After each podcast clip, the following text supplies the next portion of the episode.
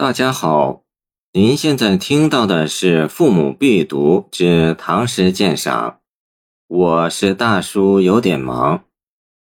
骑上酬薛三句，兼记郭少府威。高适。自从别京华，我心仍萧索。十年守章句，万事空寥落。北上登蓟门。茫茫见沙漠，已见对风尘。慨然思未获。拂衣去燕赵，驱马唱不乐。天长沧州路，日暮邯郸郭。酒肆或烟流，鱼潭屡栖泊。独行被艰险，所见穷善恶。永愿整周饶。熟云甘顶货，黄情念淳古，时俗何福薄？礼道滋任贤，安人在求末。故交复灵奇，意气报简恶。严枕经济具，纵横建安坐。才望忽先明，风期无素诺。飘摇劳州县。迢递现岩穴，东池渺背丘，西顾弥国略。其水徒自流，浮云不堪托。五谋是可用，天路岂辽阔？不然买山田，一身与耕凿。妾欲同交辽，焉能至鸿鹄？这是高适早年的一篇重要作品。约作于开元二十二年（公元734年）春，由冀北南返宋中途中的淇水之滨。这年高适三十五岁，诗中借与薛据和郭威的惆怅之机，叙述和披露了自己大半生的坎坷遭遇，永愿整周饶，熟云甘顶货的高尚理想和节操。并表现了自己推崇建安诗风的创作趣尚，尽情发泄了一腔郁薄不平之情。总之，他是高适前半生思想和形式的总结，是后半生进入仕途之后努力救苍生之疲弊的思想基础，所以他格外值得重视。从开始到安人在求末二十二句为第一部分。自述早年之经历和自己的政治理想。一开篇，作者便截取别京华这一遭际，把自己萧条冷落的悲凉心境倾吐出来。原来高适别京华一事是这样的：他在别伪参军中写道：“二十谢书剑，西游长安城，举头望君门，屈指取公卿，可谓信心百倍。”意气昂扬，但结果却大谬不然。白璧结言赐近臣，不依不得甘明主，见赠伪参军。严酷的现实使他猛然醒悟：出身贫寒的诗人根本没有晋升之机。第二句中用一“仍”字，不但揭示出诗人由希望到失望的心理转折，而且巧妙地过渡到下文的叙述。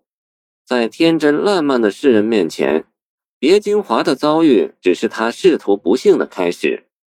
紧接着“十年守章句，万事空寥落”十字，又道出了自己以章句之学求仕的巨大挫折。文路不通，则改走五路。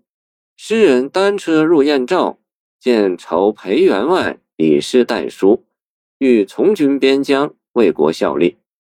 他登蓟门而遥望，唯见沙漠之茫茫，风尘之四起。痛到时间，以剑感奋，但不料请缨无路，报国无门，因而不仅遥想汉代的卫青霍去病得遇雄主，驰骋疆场，建不朽之功业，垂万古之英名。古今异代，而己之遭遇亦与之迥异，怎不感慨系之？紧接着以拂衣驱马两个动作描写，把他对权势压抑的睥睨之态取悦男生的失意之情形象地展现出来。同时，他怀着极为愤满的心情走向社会下层。沧州路上留下了他的足迹，邯郸城郭闪现着他的身影，时而烟流于酒肆之中，时而栖泊于鱼潭之上，孤独寂寞，尝尽艰险，人间善恶无不穷尽。不过，诗人穷且益坚，见唐代王勃《滕王阁序》，长期的挫折更激励他昂扬奋发，艰险的生活。使他对人民的苦难有深刻的认识，更唤起他济世救民的壮志。所以文士至此突显波澜，以黄钟大吕般的声音唱出了“永愿拯周饶，孰云甘顶货”的宏伟抱负。周饶本指割草打柴的人，此指广大穷苦人民。鼎货是古代实行烹煮酷刑的容器，用现在的话说就是。我永远愿意拯救老百姓的苦难，谁还考虑由此而触怒当权者而遭到致命的酷刑呢？多么高洁的情操，多么鲜明的态度，在盛唐诗坛上对广大人民如此关心和同情，甚至不惜生命为民请命，大声疾呼，高适不愧是第一人。同时，我们还豁然明白，高适半生的不懈追求。绝不是官迷心窍，为一己私利，而是为解救人民才极力谋求入仕的。亦正因如此，他才不合于当权者，落到万事空寥落的地步。那么，高适在国家正当盛世时提出这样的口号，是否无的放矢、哗众取宠呢？非也。紧接着，黄情二句以淳朴敦厚的上古遗风。和当今福薄的时俗相对比，证明了自己主张的合理性，并进而提出任贤、安人、求墨的具体措施。以上六句言简意赅，有主张，有根据，有措施。如此系统的政治理想，正是他最终成为一位政治家的坚实基础。